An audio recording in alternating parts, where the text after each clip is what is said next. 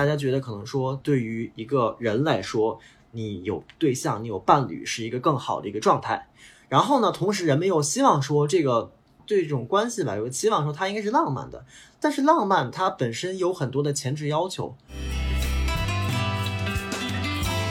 可能原来大家觉得，呃，本科生就已经很了不起了，然后但是现在可能觉得你要，你不光要本科生，你要九八五二幺，甚至要 C 九，你才是很厉害的。那这个过程是如何建立起来的？精英阶层他会不断的重新定义什么是值得被追求的。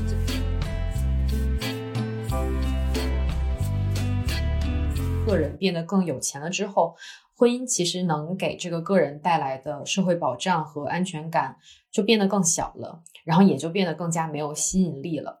所以这个时候选择单身是我自己乐意，选择谈恋爱也是我自己乐意。那这个时候选择谈恋爱，我当然愿意去选择浪漫的谈，而不是单纯为了经济利益的去谈。我们其实可能很难去想象，除了嗯亲子关系，然后情侣关系、婚姻关系之外的亲密关系。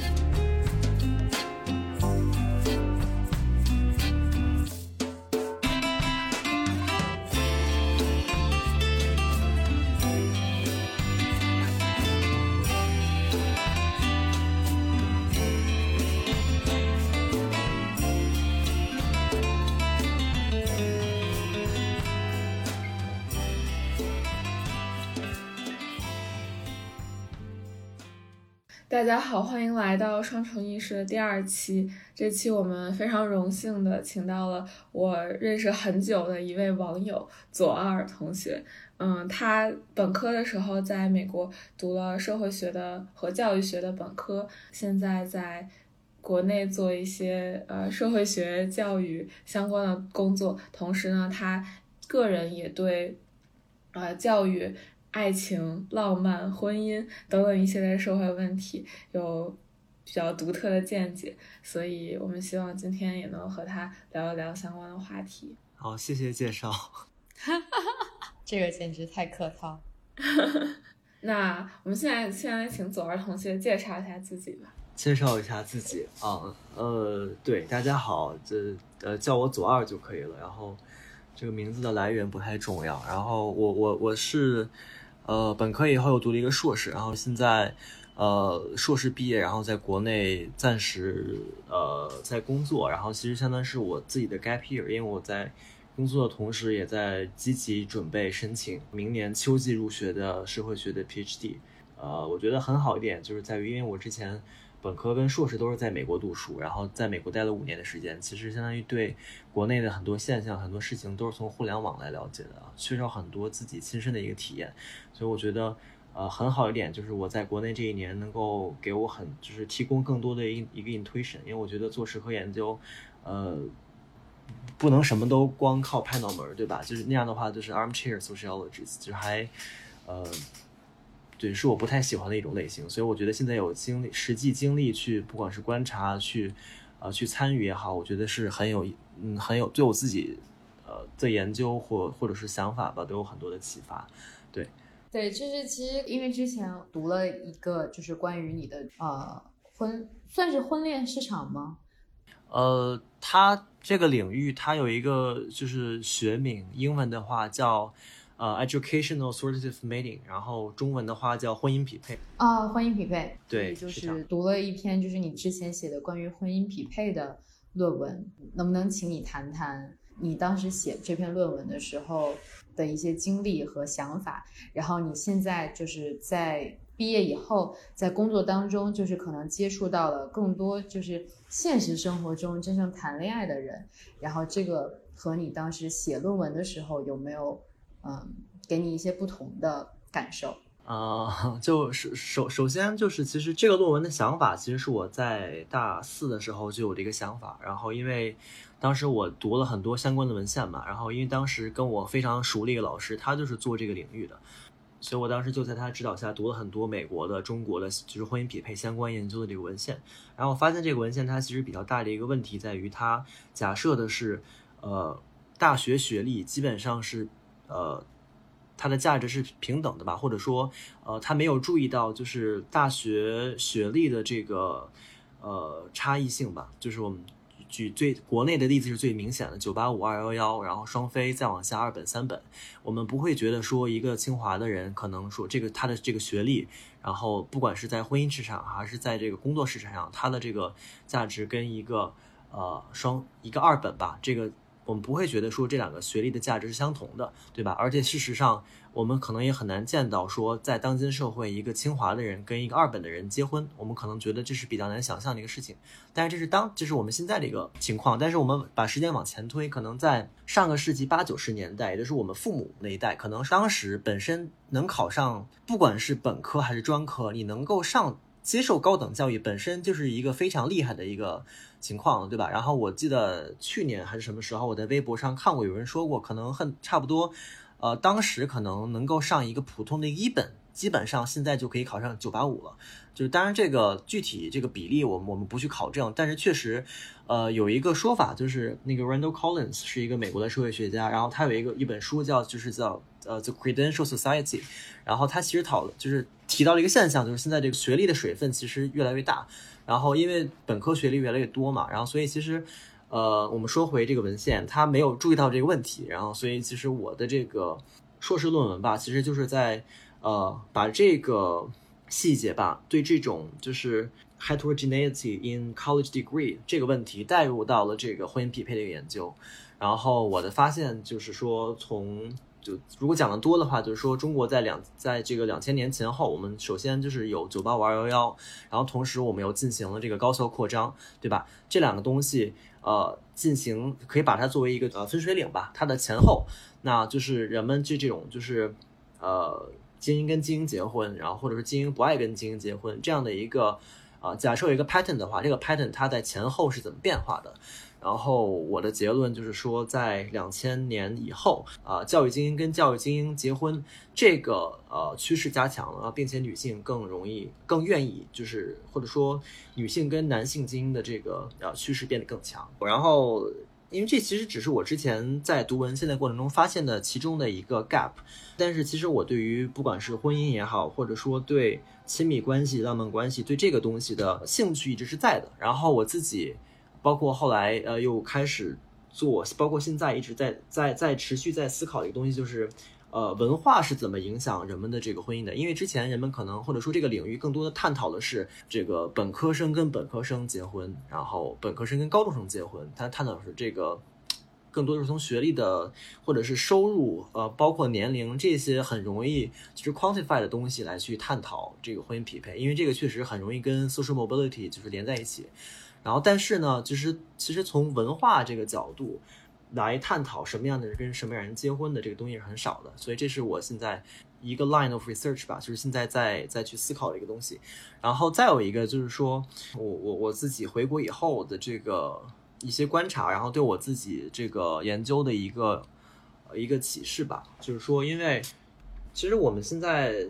就当我们在探讨这个婚姻匹配的时候，可能其实。一直会在回避，或者说没有去具体再去思考的一个问题，就是这个婚这个婚姻是什么样的一个婚姻？比如说清华的人更容易跟清华或者北大这种或者 C 九的人，他们这样的人在一起。那我们是说他这样的人他们在进行利益交换吗？这是这可能是一种观点。另外一个可能是说他们是就是我们我们在很很多这种婚姻匹配的研究吧，它其实哦对，有一个很很著名的一个关于婚姻匹配研究的一个假设，就是这个东西叫。浪漫爱情假设，它的基本观念就是说，随着这个工业革命的发展，或者说这个经济发展，浪漫爱情会越来越多。然后在这样的情况下的话，就是，呃，人们在挑选自己的这个婚姻伴侣的时候，会越来越不在意彼此的一个学历。对，但是这个就是根据不管是美国还是其他呃欧洲啊这些英国这些地方的 empirical research，其实这个假设很少。怎么说呢？就是很少被证实，或者说就是很少有那种就是比较一致的，也就是说，确实是哇，现在就是人们根本不 care 学历了，这个东西是相对就是可能就比一百年前相对好一些，但是整体来讲它是没有被证实的。而且其实怎么说呢？嗯，随着工业发展，然后还有一个东西伴随的话，就是这个 educational expansion，就是不管是 mass education 还是说 higher education，确实有学历的人越来越多。然后，因为其实像现在这个婚姻匹配领域比较经常被引用的两个理论，就是两个理论吧，一个是这个韦伯的这个 social closure theory，就是说，呃，教育精英他们不愿意去，呃，跟比他们这个教育阶层低的人结婚，是因为他们想保持他们自己的个人的这个社会阶层。然后，比如说，他是一个特别 top 的一个学校，然后他觉得他可能跟一个，呃。比较不太好的学校的人结婚的话，他会丧失掉自己的这个精英血统之类的。对，说的细碎一点。好，这是一个理论。另外一个理论的话，就是叫 cultural matching 吧，就是说，呃，它可能更多的是，比如从这个 habitus 或者是 cultural taste 文化品味，或者是这个行为习惯这个角度来探讨的。你比如说，举法国的例子吧。对，呃。就比如说法国的这种，或者是欧洲的这种教育精英的话，他们可能听古典音乐，然后读读哲学，然后读这种非常阳春白雪的东西。但你可能一个呃只接受过高中学历的人，他可能没有机会去呃欣赏，没有机会去接触的东西，所以他可能也很难去欣赏这种东西，对吧？那。所以说，一个本科生或者说一个精英大学的学生跟一个高中生，他们不能呃结婚，或者他们不能够成为伴侣，不一定是因为这个教育精英他想那个就是维持住自己的东西，而是因为他们可能根本很难产生对话，对吧？或者说他们的生活就是，即使他们能够面对面接触到彼此，可能他们的生活太不一样了，导致他们就自己 appreciate 的东西，对方根本 appreciate 不了。那这是一个 cultural matching hypothesis。当然了，就是也有一些其他的这个假，就是假说，就有一个东西，就是类似就是互补吧，也有互补假说。就比如说说，你的这个东西是我之前没有接触过的，对我来说非常的吸引我，对吧？当然，这个具体是同性相吸还是说互补，是兼而有之的。对，刚刚左二所说的、所提到的那两个理论，就和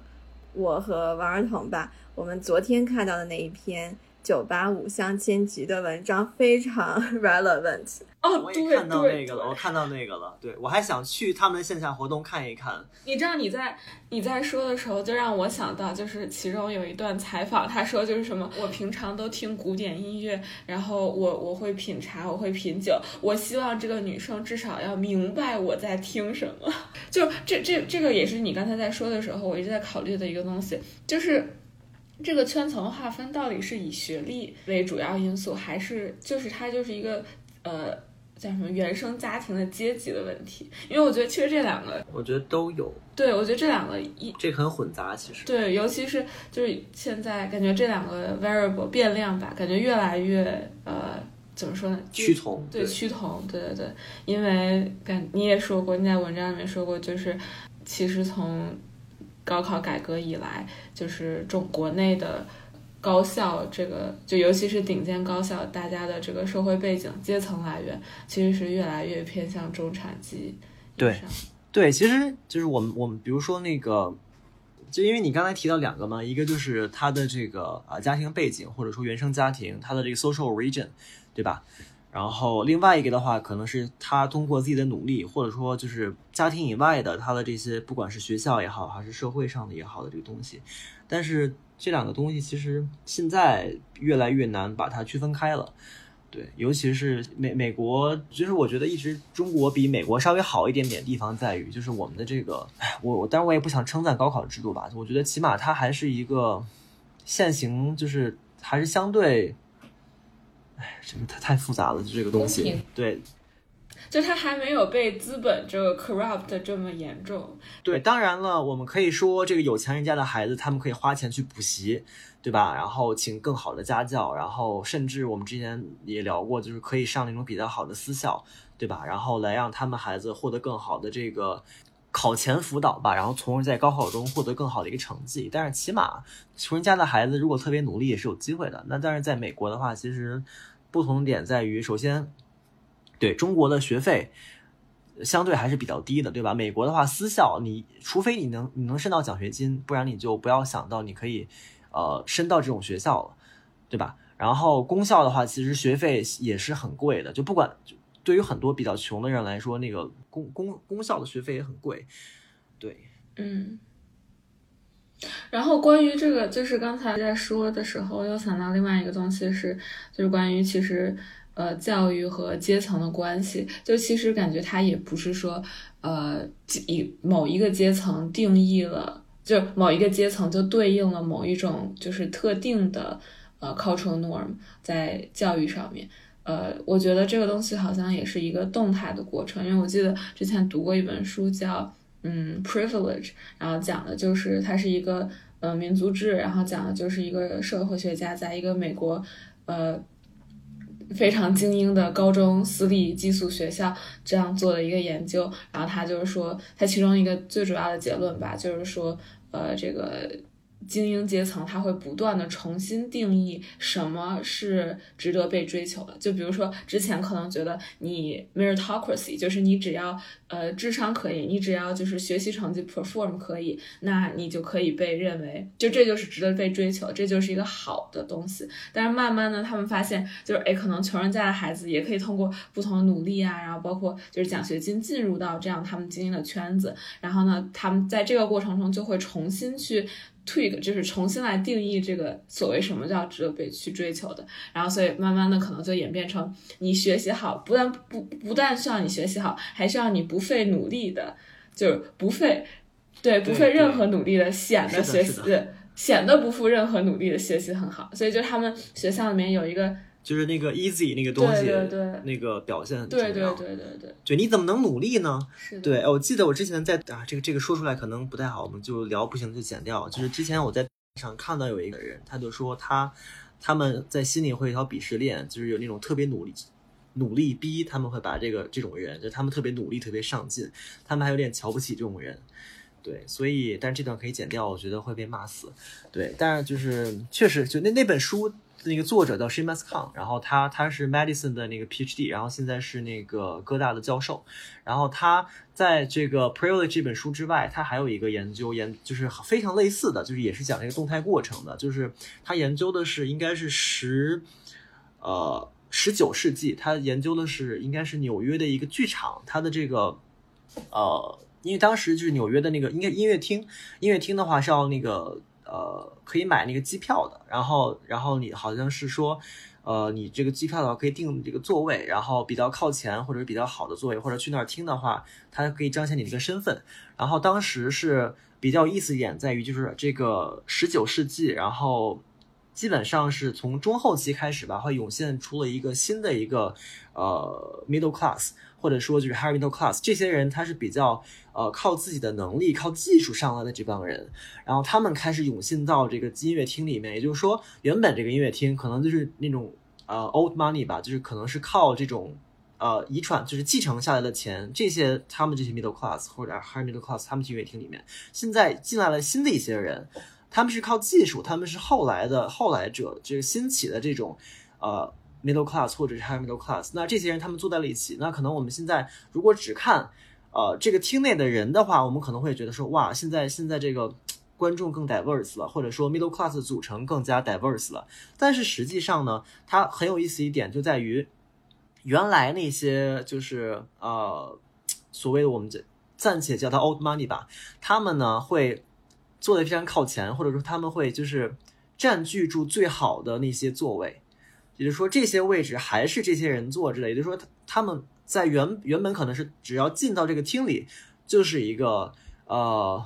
一个 signal 吧。然后现在他们把这个 signal 更加的呃细化了，对吧？一定要坐在最好的位置上，而这个位置可能是那些 new money 或者说呃那些后就是新秀吧，他们搞不到的。所以这就是一个动态的一个过程。对我觉得这这个还还还是挺有意思的，包或者说就是。我觉得比较，我就是我现在在想的一个点，就是说，可能原来大家觉得，呃，本科生就已经很了不起了，然后，但是现在可能觉得你要，你不光要本科生，你要九八五二幺，甚至要 C 九，你才是很厉害的。那这个过程是如何建立起来的，对吧？这会是一个很有意思的一个过程。包括你要出国留学，对你出国留学的话，国外的学校跟国内的学校。这个 hierarchy 就是哪个学校被放在哪个层级上，它是怎么建立起来，其实都会是很有意思的课题。对，然后其实之前和左二私下单独聊的时候，你有提到过你对你在工作之后对于恋爱、浪漫这些话题有了一些新的感想。嗯，你能不能和我们谈一谈呢？呃，我之前不是讲说我在这个呃国内的这个一些体会，给了我研究一些灵感嘛。然后其实包括一个东西，就是说，呃，这个展开会有点长，是这样的。就是呃，首先我们可能大多数人都会觉得说，呃，对于一个人，尤其是呃二十多岁、二三十岁的人来说，可能呃有伴侣是比较正常的一个事情。如果你是单身的话，那你可能不太快乐，可能你有一个伴侣会更加快乐，对吧？然后呃，这是很多人会有的一个想法。然后啊，这个我在我自己的这个呃生活中有发现，就比如说呃我们。公司，然后它会有一个东西叫生日会，然后每个月的月底，然后会把当月过生日的同事，然后请到台上，然后呃每个人会收到两名同事现场的祝福，然后呃有一个月有六名同事过生日，然后三个人都接收到了说啊祝你早日找到对象，祝你早日呃找到男朋友，找到女朋友这样的祝福，然后他发现哇哦这个还蛮有意思的，因为其实。本身就是我们会觉得说，呃，恋爱其实是一个比较私人的一个事情，或者说这种东西说，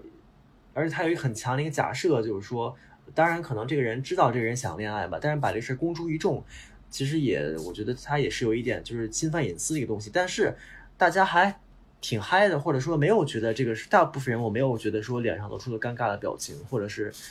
呃。觉得不太合适，说明就是大多数人会有一个 assumption 或者是 presumption，就是觉得说啊，现代人或者说一个二三十岁的人来说，那你有对象的话，一定是更快乐的，或者说是更正常的，对吧？所以说，呃，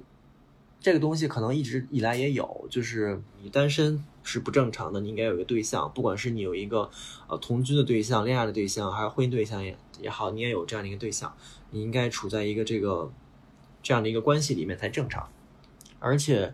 呃，我们在当代社会对于这种关系还有一个更高的一个要求，或者说一个理想，就是说这个东西它应该是浪漫的，应该是基于爱情的，对吧？就是这样的，比如说基于爱情的，或者基于浪漫的这样的一个关系，一定是比如说基于纯粹的利益交换，比如说两个人住在一起，房租比较便宜，于是我们我们快乐的住到了一起，然后或者说就是，呃，我觉得我们两个人结婚的话，可以给我们彼此父母的企业带来更高的利润。然后我们两个在一起吧，就是我们会觉得说这样的关系好像会比那种纯粹的浪漫，或者是就是起码有感情基础的这种呃关系会会差差一等吧，或者说大多数人会有觉得这有这样的一个感受。那么也就是说，现在不光要你要有对象，而且这个对象最好还是浪漫的对象。如果这个不浪漫的话，就是你可能会别人看低一等，或者说会会被人说闲话吧，对吧？那所以说。它其实某种程度上会给人们造成一个压力，因为其实大家都知道，现在，呃，大多数尤其是都市吧，就是城市里的这个年轻人，工作压力是非常大的，对吧？我们有一个词越来越火，就是叫“社畜”。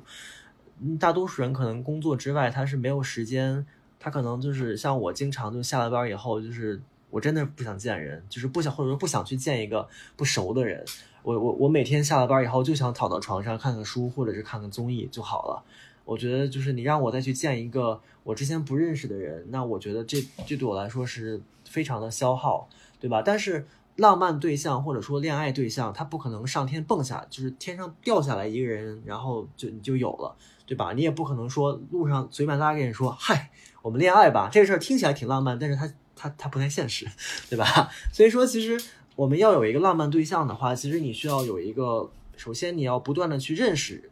去去找这个人，对吧？不管你是通过互联网也好，还是说你是通过朋友介绍也好，你可能需要一个比较长的一个认识的一个过程。这个见人的过程，其实对人就已经是它是一个 energy 的一个消能量的一个消耗。然后你跟他进入到关系以后，维持这种关系，其实也是很大的一个消耗，对吧？然后我们我们就我们之前简单提到过，就是说那个现在，呃，我们很难想象说，比如一个呃两个人在约会的时候不去消费这个事情。对吧？这些东西其实都是对年轻人很很很大的一个一个 burden。那所以这这个我们就会听到了一个 tension。一方面在于说，你你作为一个年轻人，或者说不管是二十岁三十岁也好，你你单身或者说你不去想恋爱然后他们会觉得你不正常，对吧？因为大家觉得可能说对于一个人来说，你有对象，你有伴侣是一个更好的一个状态。然后呢，同时人们又希望说对这种关系吧，有期望说它应该是浪漫的，但是浪漫它本身有很多的前置要求，对吧？所以说这个东西就形成一种呃 tension，所以这是我最近观察到的一个现象。我觉得它某种程度上就是我们觉得说人必须要恋爱，然后这个东西对于当代人来说是一个新的 burden。就单身有什么不好的呢？嗯，对。然后我们可以把它跟一个概念，就是叫 heteronormativity，就是呃异性恋才是正常的，才是正统的。把它就是这两个概念其实有点像，就是说异性恋才是正统的，同性恋都是有病、脑子不正常的。有对象的人才是正常的，或者想有对象才是正常的。你们这些单身的或者说只想单身的人都脑子不正常。其实这两个形态是有一点点像的，而且其实这个背后的逻辑，它它比这个，其实它某种程度上跟这个异性恋。正统它的有点像在于，它其实背后都有一个呃人必须要或者说人类社会必须要靠生育才能够呃进行的一个逻辑。我觉得这个其实是有点像的，对啊，就是你刚刚是有一个问题，就是我记得嗯，可能是很多年之前了吧，有一个词叫做单身贵族，这个词是什么时候被创造并且被大家谈论？因为感觉现在根本就不会有人说出来这样一句话。现在人形容单身都是单身狗，并且什么，嗯，七夕的时候吧，比如说一直都在吃狗粮，就是为什么？为什么就对单身的污名化？嗯，是什么时候开始的？以及为什么会有这种现象？这个很有意思，这个我没有想过。但其实这个很有意思，有点在于啊，就是单身贵族他可能有两种，就或者是自称单身贵族的人吧，可能有两种，一种呢是他眼红别人。说你们都有对象，老子没有对象怎么样？但是他内心可能也很期待恋爱，并且他可能也觉得，呃，单身更好。他只只不过是 sour grape，他是有这种呃酸葡萄的心理。这是另外一种可能是真的觉得说，单身或者说单身或者是恋爱没有哪个更所谓更好，对吧？可可能有这样的人，但是我觉得可能，呃。比较有意思的可能是后外，就是另外一种，就他真的或者说真的觉得是单身更好，或者说单身也无所谓这样的人，我觉得可能是某种程度上，我们可以把他是不是可以把它当成是一种，就是对于这种呃必须要在一起才正常的这种主流文化或者这种主流思维一种反抗。对我觉得你这个很有意思。我觉得如果有听众是做这种呃文互联网文本分析的人，或者说这种呃大数据分析的人，可以去扒一下，我觉得这个会很有意思。对，但是我自己没有这个手艺，所以我就没有办法。或者我在我在百度这个单身贵族，我在看百度百科，就是对于单身贵族的定义，单身贵族是指没有固定伴侣、没有子女又富有的人。就这个富有指的是。真的是阶级、金钱上的富有，多指上述情况的白领阶层，即比较年轻且各方面条件又比较优越的独身成年人。做一个能够承担自己的人，这大概是所谓单身贵族一个最最起码的先决条件。嗯，当然还必须有一些其他的后续条件，否则根本贵族不起来。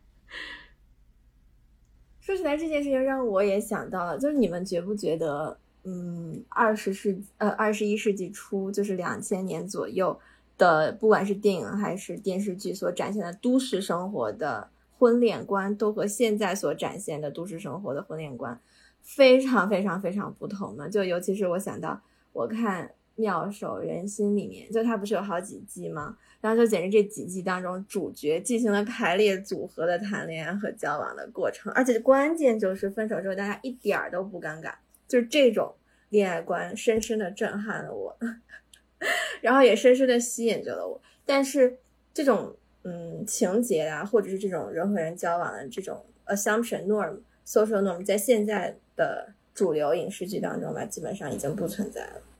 而且更重要的是，就是你进入家庭了之后，就有可能吧。一方面是因为大家对于这个百年好合的期待和美好的愿望吧。但是其实很多时候都是就很难认可，离婚是一件对双方都好的事情，把而把离婚看作是一种失败。然后这一点，但是这个其实一直有，对对对，这个其实是一直有的，就是嗯，起码现在可能甚至比原来还好一点点。起码离婚的污名化其实应该是在逐渐变好的一件事情。但是其实让我想到，就前一阵儿不是新出台一个政策，就是说要加强结婚时候的仪式感，然后再就是从源头加强婚姻教育，然后就感觉这个政策其实潜在的一个潜台词就是说，呃，离婚是我们不希望。达成的状态，然后我们希望从源头上解决这个问题。我觉得我们刚刚说的，不管是对单身还是对离婚的污名化，其实围绕的中心点还是在于，就是作为一种社会制度而存在的婚姻关系和我们或者说社会对于这种关系，不管是把它看成传统还是社会规范，呃，我们对它的信赖、依赖。嗯，和信仰吧。然后说回到单身贵族这件事，我觉得就是我们都忽视了一点，就是呃，相比于被迫成为单身狗，嗯，我是可以自己主动选择成为单身贵族的。嗯，就单身狗会把自己称为单身狗，其实是因为单身这个状态对于他来说是不值得保持的，而单身贵族会把自己称为单身贵族。或者我们标榜就是单身贵族这个标签，是因为单身这个状态是我自己觉得理想的，我愿意单身。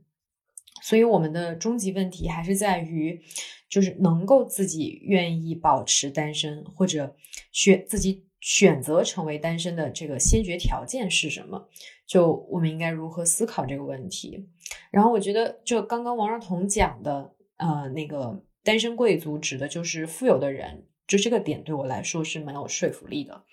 嗯，我觉得其实这个也和左二之前提到的那个浪漫假说，嗯，就是呃工业革命带来的这个经济发展和生产力提高，使得人们变得不那么在意，嗯，就是和经济经济物质条件捆绑的婚姻，而开始追求更多精神层面的浪漫，也是相通的。就是在社会生产力提高之后，大众在消费和生活上面其实有了更多的选择权，可以变得更加嗯崇尚个人自由，然后同时也有了更多将自己与其他阶级或者组群嗯区分开来的嗯可能性和空间吧，也就是嗯可以。自己去创造什么样的生活方式或者消费方式是更高级的，或者说更主流，啊，是或者甚至更非主流。所以在这种崇尚个人自由和标榜自己的这个阶级区分的氛围下，就单身贵族其实是一个可以被合理化的，嗯，社会的怎么说假想的存在吧。嗯，然后从另一方面，从物质上来讲，就是确实在个人变得更有钱了之后。婚姻其实能给这个个人带来的社会保障和安全感就变得更小了，然后也就变得更加没有吸引力了。所以这个时候选择单身是我自己乐意，选择谈恋爱也是我自己乐意。那这个时候选择谈恋爱，我当然愿意去选择浪漫的谈，而不是单纯为了经济利益的去谈。嗯，所以我觉得就是就是这个点吧，是两者都可以解释的。就一方面有人选择成为单身贵族。就是他自己选择，然后另外一方面，有人追求浪漫爱，而不是嗯物质捆绑的这种，嗯两所以两者其实都是在物质方面不再依赖婚姻带来的这个生活保障和经济效率吧。是的，是的，尤其我记得我有看过一个数据，是说在美国，可能八十年代他的呃平均结婚年龄其实是十八岁左右。然后在这个在我们现在看来，当然是已经非常非常早了。而就是呃那本书，我当时读的是叫《Modern Romance》，然后他大概讲就是说，他觉得这这样一个 trend，大概呃从就结婚年龄越来越晚的这样一个 trend，一个一个原因，就是因为大家对于这种婚姻的经济上的依赖及需求越来越少，就越来越不需要这样的呃婚姻作为经济保障。所以结婚年龄也越来越晚。当然还有另外一个原因，他当时说的是说这个就是呃，在现代社会，大家所谓对成年的这个定义的这个标准其实是越来越晚。就可能之前你读完本科你就成年了，但可能现在你需要读完研究生，然后需要读完那个 PhD，你才能达到所谓成年的这个标准。刚刚你说到这个学位和成年的关系这件事，就让我又想到教育投资和离婚，然后还有父母对子女婚姻的期待的这个问题。就我记得在之前的资料调查里面，仙露有给我们看到一个关于印度家庭包办婚姻的这么一个习俗吧。其实我觉得在国内也有很多。嗯，就是只不过现在可能是以父母帮忙找这个相亲对象为主，这么一个形式。那就父母给孩子包办婚姻这么一个事儿吧，让我觉得就体现出来的，其实还是父母对孩子发展的期待。然后就从性别的、政治、经济的这个。就我学的这个学科的角度来看，婚姻其实是父母给孩子的未来投资的一种方式，然后相对的替代品或者说类型相同的一种投资，其实就是对子女教育的投资，也就是父母会倾向于如何教育和培养自己的子女，其实很大程度上。和他们所在的当下的社会条件，让他们看到的孩子未来的可能性，或者说未来的前景是如何，其实有关系的。然后我们说这个前景其实就是物质条件的保障和成功，就是一个女孩她如何更有可能过上幸福的一生。当然，幸福是什么？就在今天我们看这个问题，肯定是可以被呃扩充讨论的。就我们在这里。啊，还是指的是一个物质条件上的安稳和富足吧。那到底是通过婚姻和呃家庭，还是说通过自己的事业获得这样的幸福呢？就到底是找到一个门当户对，或者说甚至条件比较优越的配偶，还是通过大力投资在自己的能力上，使自己获得更好的职业和报酬呢？所以就嗯，其实，在社会发展比较迅速。然后经济结构处在一个转变时期的时候，就教育啊、社会资源啊各方面，啊，其实都是在让人们有更多可能性的。然后就在这个时候，我们会看到，嗯，可能父母辈和子女辈观念上的差异，或者说有一些比较传统的和一些比较激进，呃，或者进步的这个观念上的差异。就可能父母或者说长一辈的还是会教导晚辈说，嗯，你就找个人嫁了，或者是嗯，一般还是对女孩子的这种教导比较多吧。说找个人嫁了，然后享福，然后结婚生子之类的。嗯，但是对于就是嗯自己亲身经历了劳动市场或者可能在职场打拼过，然后有机会嗯去意识到。就是自己的事业成功也是可以给自己带来幸福生活保障的女性，嗯，就可能相对于早早结婚生子，她就会觉得，嗯，继续花时间投资在自己的事业能力上是一件更值得的事。所以，其实这就是我觉得哈，为什么，嗯，所谓的成年越来越晚了，就因为我们在。投资自己的这个教育，或者说我们的教育经历上，就花的时间更多了。其实就像王尔彤刚刚说的，就可能在在国内的话，以前都不是本科，可能高中毕业就可以了。但就现在，我们要读到研究生，甚至博士，然后结婚也就自然就越来越晚了。然后就我刚刚其实嗯提到这个包办婚姻，是因为我记得在那个片段里面提到，就是说父母还会给自己孩子找对象的时候，给对方算对方的什么星座啊，然后性格啊，看就是匹配不匹配，然后一定要争取找到一个就是看起来各方面都能够和自己的孩子就是将来呃生活的。嗯，就是这个婚姻关系可以维持的长久，或者说生活幸福美满的这么一个对象，所以我们就发现，以前可能是说，哦，你先把婚结了，然后什么感情之类的可以婚后再慢慢培养，但现在我们其实是在婚前找这个对象的时候，就要要求对方是一个在各方面，嗯，都可以和我们合得来，然后能够。就是培养感情的这个条件，先决条件是完善，就是配好的。然后另外一方面就是包括我们说，如果不是说父母替我们呃完成婚姻这个过程，而是我们自己去找对象的话，就也有是也是要求感情基础的。就像刚刚左二说的，我们要有一个 浪漫的对象，然后要去培养这个感情。然后我就在想，那我们要有要培养感情，然后或者是有这个浪漫的对象，嗯，就这个动机是什么？就其实我觉得好像还是在于我们希望这个婚姻关系的长久，然后以及最终还是回到了对家庭这样一种形式的依赖吧。是的，是的。然后在这里，我也想 稍微绕回一下之前所提到的单身贵族和单身狗这个问题。然后还有就是为什么我们会觉得可能一个人的嗯感情关系状态只有单身和。嗯，在一段亲密关系或者是婚姻当中，就这两种，嗯，binary 的结构吧。就是关于这个单身贵族和单身狗的事情，我也觉得就是在刚刚莱斯汀所提到的，就他很多时候是社会资源权利的获取的问题，就是有可能也和嗯，随着社会的发展吧，如果一个人想要在这个社会当中活下去，并且活得相对来说安稳一些的话，他如果靠自己一个人的资源去达到这样的能力，不管是钱，还是什么房子、车子，都有可能是越来越难的。所以是说，即使有可能之前会觉得自己是单身贵族的人，现在他们有可能也不能把自己称为单身贵族了，就是因为他失去了这个贵族的身份。嗯，他不是贵族，所以他现在变成了单身狗。作为一个单身狗，他想要去找另外一个人，获得更。更多的可能性吧，就是以为以后安稳生活的可能性。然后这个也和刚刚所谈到的，就是这种对于婚姻的追求有关系，在于就我们其实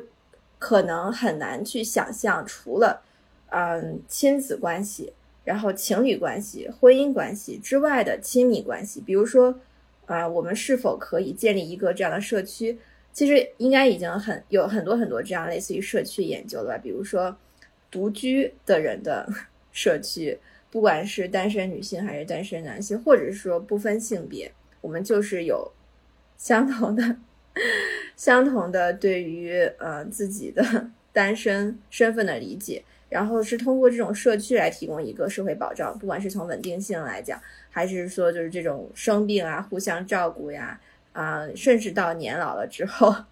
照顾生活起居。嗯，老年社区的这样一个理想，对，这就是我的梦想。如果这件事情解决的话，我们或许就不会对一定要在，呃，一定的年龄之前吧，跨入婚姻生活，并且还要通过生育来为自己的后半程的人生提供保障。这样的话，就大家都活得更轻松了呀。这简直是太理想了。不过说起来，嗯，就我突然想起来，你们。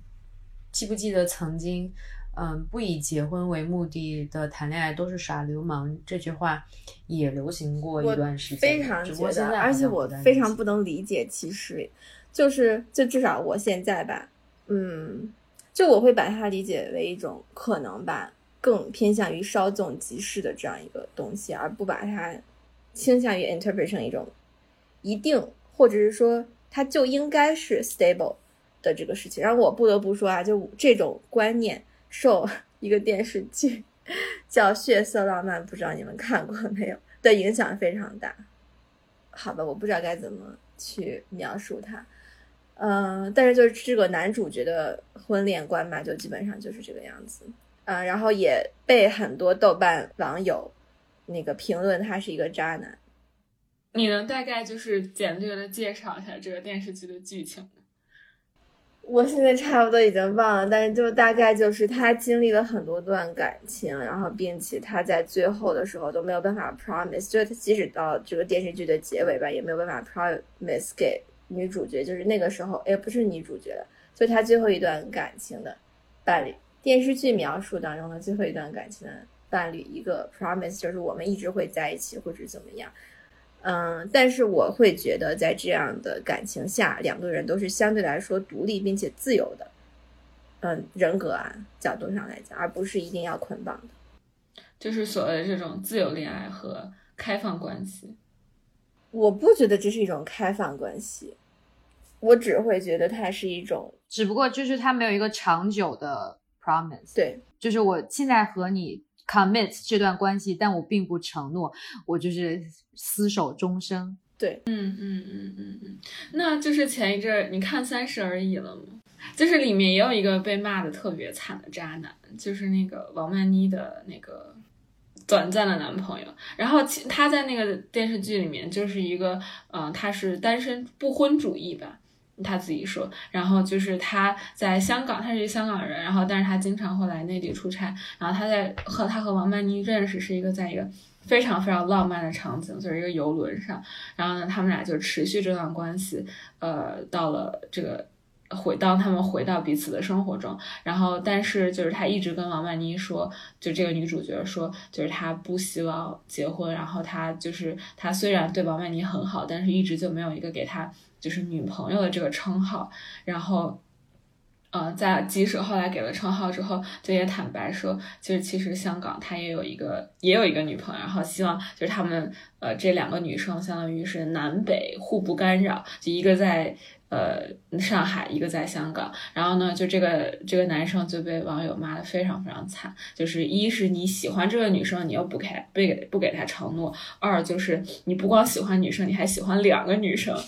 嗯，我觉得其实这个问题也特别有意思，就是。呃，好像站在一个特别激进的角度看，就是这个男生并不能给这个女生就是做到忠诚于一个伴侣这件事情，特别在道德上值得谴责。然后一个相对比较激进的看法是，这个并没有什么，然后可能相对来说更支持 open relationship。但我觉得就是在做这种判断之前。我会去想的这个前提条件就是这个女生是如何判断这段关系的，就且不说这个社会价值的社会主流价值的判断，就是在道德上的判断，就是这个女生和这个男生，呃，走进一段这个恋爱关系的时候，他给这个男生传递的信号是否让这个男生能够 interpret 成，就是他是能够接受这个男生，呃。有两个伴侣或者是多个伴侣的，然后如果说这个女生，如果如果说这个男生他是单方面宣布我要有多个女朋友，你只是我多个就是伴侣中的其中一个，那可能是这么说，就是他是在双方没有达成共识的情况下自己去做这件事情，而这件事情的结果，如果说在结果上造成了就是嗯女方的这个呃物质或者是情感上的这个伤害的话，那他就是值得谴责。但是如果说这个女生可能也从一开始就向男生传递了这种信号，就是说你可以有 open relationship，而我也是有这样自由的话，那可能就是从我的角度上来讲，我不会从道义上去谴责，就是任何一方。我同意，并且、嗯，但感觉这个又真的很难界定。夏露，你先说。我同意，但是我觉得这，呃，并且我觉得这是两个问题，一个是 promise，一个是 commitment。promise 是，嗯、呃，我们现在在一起，并且我们以后十年或者直到我们死亡，我们都一直在一起。但是 commitment 是，当我们两个共同同意在一起的时候，就只有我们两个人的关系，而不是一个 open relationship。我觉得这是两个问题，而现在很多人都会觉得他们两个是一个问题，但是即使是。呃，在我们两个交往的过程当中，只有一对一的交往，而不是一对 n 的交往，也并不能够 imply 这个以后很多很多很多年我们都会在一起。这是我觉得和左二所感兴趣的那个 tension 也是有关系的，就是我们会觉得找一个人很难，并且我们要花精力去认识这些人，是因为我们在认识他们的时候，我们会期待有 promise，也有 commitment。嗯。那我刚才想说的是，就是在王亚青讨论这个开放关系中，就是女生表达诉求的权利的时候，让我想到了就是整个这个呃 consent 这个东西，就是 consent 这个东西它，就或者是说这个这个性关系中它难，嗯，就是女生这个权利它难就难在就是。他这个表达诉求和所被理解的诉求常常是有偏差的，就可能女生本来表达诉求是我不想或者我不愿意，但是呢，男生就会以各种样各样的方式，就是来把它理解成你想、你愿意，尤其是性关系中，可能我不想要，然后可能就是啊，不要，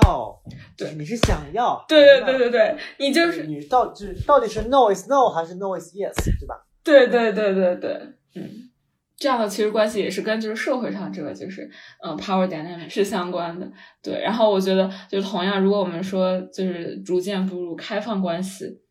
这种呃 norm 的话，就有可能女生在这方面的诉求、表达诉求的权利也是需要被注意的，或者也是一个比较难攻克的点。就是女生说不要，其实就是说要，或者说某种程度上就是那种强吻这种行为是一个非常值得被提倡的，或者是一种很很很有男子气概、很浪漫的行为，对吧？这样的东西其实不管是影视剧里还是什么样，我们见的非常多，而且很多影视剧会把把强吻拍的非常对，我就不明白霸道总裁有什么对浪漫拍的很浪漫。对，会把这种拍的很浪漫，所以我觉得一直有媒体的作用在里面。然后我觉得很有意思点就是在于，就是美国本科你刚上来就是要上两个课，一个就是网课嘛，一个是 sex education，一个是关于酒的。然后 sex education 里面很明确一点就是 no is no，就是当女生很明确的说不的时候，这个就是不。当然，我觉得就是他他讲这个东西很可能是之前西方或者说美国也会有这个问题，就是我们我们刚刚提到这个问题，但是可能他把这个拿出来了，就是我觉得我们我们现在我们的文化里面，或者说我们不管是小学到大学都没有，或者说我们可以看到的，就是公共提倡很少有就是 no is no 这样的一个呃观念吧，我觉得这个是没有很很被普及的。我我在跟我朋友聊的时候，就是一她是一个女生，她觉得这个东西。起码他很少见，就比如说他在跟别的对别的男生就是约会的时候，有的男生可能就就顺其自然的直接把他的手就牵起来了，他觉得非常的不可以理解，就是你你有问过我的意见吗？你怎么就就是 suppose 我我想跟你牵手有肢体接触了呢？我不得不说，对对对，是的，是的，是的，是的，而且我所理解的浪漫就是这个询问的过程，就是问。我可以牵你的手吗？和我可以亲你，这是我觉得浪漫的，就是这是我觉得浪漫的地方。可见我所理解的这个浪漫，它有可能根本就不是那个浪漫。他我所理解的浪漫，可能更多的就只是一种尊重而已。嗯，是的，我觉得其实这件事情也有关于，就是社会或者我们到底是如何理解男性或者说男子气概这件事情吧。就他到底是以一个霸道总裁的形象出现在女生的面前，还是说以一个呃非常温柔，然后非常会尊重女性的这样的形象出现在女性的面前？嗯，对，对，我觉得这个还蛮有意思的。然后，嗯，今天的时间可能也差不多了，非常感谢，嗯，左二愿意和我们分享他的社会学的一些呃研究，然后还有。这个最近的一些感受和心得，今天我们聊了真的非常多，从这个教育和婚姻聊到阶级，然后最后又聊聊到两性关系等等。嗯，那我们也祝左二之后的这个申请，嗯，顺利。对，祝我申请顺利。对，然后研究能够成功发表。对，然后也希望世界太平一点。对，